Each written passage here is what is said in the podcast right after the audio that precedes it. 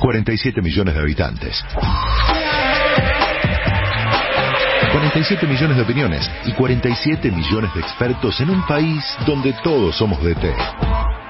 Bienvenidos a este espacio que llamamos Todos Somos Técnicos. Ustedes ya saben, en Argentina somos 47 millones de técnicos, todos sabemos y opinamos de todo. Esta semana, obviamente, de lo que fue la tragedia en el bosque, en la cancha de gimnasia de Grima La Plata, en una represión policial que ya no es de fútbol, es otra cuestión de lo que estamos hablando, pero por supuesto que terminó empañando lo que es un torneo del fútbol argentino que viene muy picante con muchos candidatos ahí prendidos en la cima del torneo y ahora eh, todo congelado producto de eh, esta suspensión del partido. Todos somos técnicos en el fútbol, en el deporte y en la política somos igual. Hoy me pongo el traje de DT para hablar de la incomodidad kirchnerista. Asistimos a un momento especial. El kirchnerismo, que sin dudas eh, es el espacio político protagonista principal de los últimos 20 años de la política argentina, está incómodo. Es gobierno, es parte del gobierno, y se lo percibe incómodo, como nunca antes. ¿Por qué? Por múltiples razones. En las últimas horas, por dos principales, pero vamos a ver que hay más también. Primero, lo de La Plata sin duda lo dejó en una situación de incomodidad. Ver eh, un gobierno, gobierno de la provincia de Buenos Aires en este caso, que es el que eh, gobierna a la, a la policía bonaerense, reprimiendo y reprimiendo de una manera salvaje, eh, les cuesta, les incomoda, los, los hace sentir eh, que tienen que repudiar, que de hecho repudiaron, pero repudiaron sin nombrar a Sergio Berni, sin nombrar a Axel Kisilov, que son los responsables políticos detrás de eso. Incomodidad constante.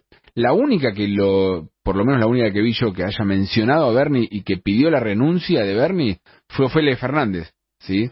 dirigente que dentro del Frente de Todos es de uno de los extremos de los que suele ser de las eh, más críticas en la interna legisladora porteña ella. Pero después el resto condenamos la represión de la policía bonaerense. Cuando la represión es del, de este lado de la General Paz, es la policía de la reta. Acá era la policía bonaerense, sin dueños. Sin dueños, encima una policía que eh, viene con problemas de hace décadas, ¿sí? y una provincia gobernada por, la, por el peronismo en 31 de los últimos 35 años. Pero la responsabilidad es de la policía bonaerense, nada más. Y una Cristina que hace pocos días dijo que el peronismo no reprimía. Por eso esto deja una situación incómoda a, a sectores del kirchnerismo, a la cámpora sobre todo. El tema Mascardi los deja en una situación incómoda. Tan incómoda que generó la salida de una ministra, la ministra de las Mujeres, Géneros y Diversidad, eh, Elizabeth Gómez Alcorta, que terminó presentando la renuncia el día de ayer, eh, denunciando violaciones a los derechos humanos en un gobierno que es eh, protagonista principal del kirchnerismo, que la tiene a Cristina Fernández de Kirchner como vicepresidenta. ¿Sí? Ayer hubo un comunicado de la Cámpora también, repudiando el accionar de un comando unificado que fue decisión del ministro de Seguridad Aníbal Fernández, ministro del gobierno del Frente de Todos, del gobierno de Alberto Fernández, Cristina Kirchner, Sergio Massa. ¿Sí? Incomodidad en el en, en la cámpora. Eh, incomodidad que no tuvieron cuando en su momento, no sé, eh, los Cuom, eh, ¿se acuerdan los Cuom acampando en la 9 de julio? Los Cuom son los pueblos originarios de la zona del norte de Argentina, sobre todo en Formosa, que tenían una protesta ahí, y en ese momento no mostraban la incomodidad que muestran ahora, con represión también por parte, en ese caso, del gobierno de Gildo Infran, eh, pero ahí se ve que era otra la postura. Ahora están incómodos con esta situación este, y, denuncian maltratos a em, sectores sociales que se quieren quedar con territorios del Estado y de privados, y de personas que tienen sus propiedades ahí y se las usurpan, violentando completamente la ley que rige a la Argentina. Lo que hizo el gobierno de Alberto Fernández, lo que hizo Aníbal Fernández, es intentar cumplir con la ley. ¿sí? Y lo que disponen los jueces, que es que claramente esos terrenos están siendo usurpados. Antes también, son más sostenidos en el tiempo, hay otras incomodidades que se están viendo cada vez más reflejadas. Hay un plan de ajuste, un ajuste que no está tan claro, después lo podemos hablar también con Esteban La Fuente, pero hay una idea de ajuste que está implementando eh, Sergio Massa y obviamente eso al kirchnerismo le duele. Un acuerdo con el FMI que no votaron en el Congreso, pero que ahora se disponen a avalar con el presupuesto 2023, porque el presupuesto 2023 busca cumplir con las metas fijadas en ese acuerdo con el FMI. Números de pobreza e indigencia que los ponen en una situación de extrema incomodidad, lo dijo Cristina Fernández de Kirchner en un tuit.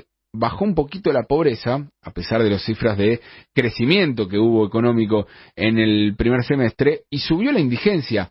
Algo está mal en eso. Y saben, en el fondo saben, que no es un problema solo de las, las empresas alimenticias y la distribución de ingresos. Saben que hay un problema económico que lo están administrando mal y que los números empeoraron desde mitad de año, que es cuando se cierra el análisis del INDEC, hasta ahora, con el aumento de la inflación al 7%, arriba del 7%, claramente la pobreza va a subir en el transcurso de este semestre. Salarios a la baja en comparación con la inflación y lo reconoció el ministro de Trabajo uno de los hombres apuntados por la cámpora también, incómodos ellos, lo reconoció en el Congreso esta semana. Es muy difícil que los salarios le ganen a la inflación eh, cuando la inflación es tan alta. Y salarios, si hablamos de los que están sindicalizados, los informales son los que vienen perdiendo de manera estrepitosa contra la inflación y son los que hacen que hoy haya asalariados pobres en Argentina. En un gobierno del Frente de Todos donde el kirchnerismo es protagonista principal incómodos en esa situación. Incómodos también estuvieron con la postura oficial, la postura del gobierno en el tema de la discusión con los neumáticos. ¿Sí? Eh, un sindicato reclamando por esta cuestión salarial y el gobierno eh, presionando a los neumáticos para que cierren. Eso empezó a generar también incomodidad en algunos sectores del kirchnerismo diciendo a quién estamos defendiendo. No es nuestro, nuestra postura histórica en estos últimos 20 años. Y por último, también no hay que dejar de decirlo, está la incomodidad judicial de Cristina Fernández de Kirchner que se encamina a eh, una sentencia que se va a conocer en el próximo mes, mes y medio, en la causa vialidad, donde hay que ver finalmente qué decide el tribunal, pero eh, está bastante complicada la situación judicial de Cristina. El gobierno del Frente de Todos, el problema es que se volvió un gobierno de comentaristas, es el gobierno de los Macaya Márquez, ¿se acuerdan, no? Histórico comentarista del fútbol argentino. Unos describen la realidad como observadores y no como críticos, son quizás los ministros o los, o los sectores que no están tan involucrados en el kirchnerismo más cercanos a Alberto Fernández, que son observadores. Otros ya son críticos, este, pero también como protagonistas, porque la cámpora es crítica de lo que pasa en el gobierno y es observadora de lo que pasa en el gobierno, pero son parte, son protagonistas. Unos tienen el poder completamente desdibujado, desde Alberto Fernández para abajo, están con el poder desdibujado no se sabe de todas, eh, de la ciencia cierta quién toma las decisiones en Argentina. Otros están incómodos, pero no pueden hacer mucho, porque están ante una encrucijada.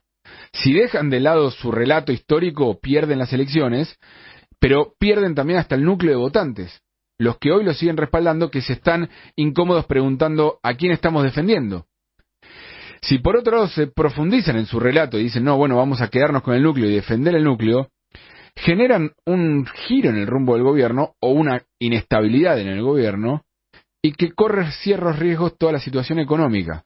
No hay más acuerdo con el FMI, este colapso económico y saben que igualmente lo van a, perder las elecciones si hay un colapso económico. Lo vieron tras la salida de Guzmán y lo que pasó en esas semanas de Batakis en el poder. Se asustaron, se asustaron con lo que estaban viendo y eso los obligó a tomar decisiones que los incomoda.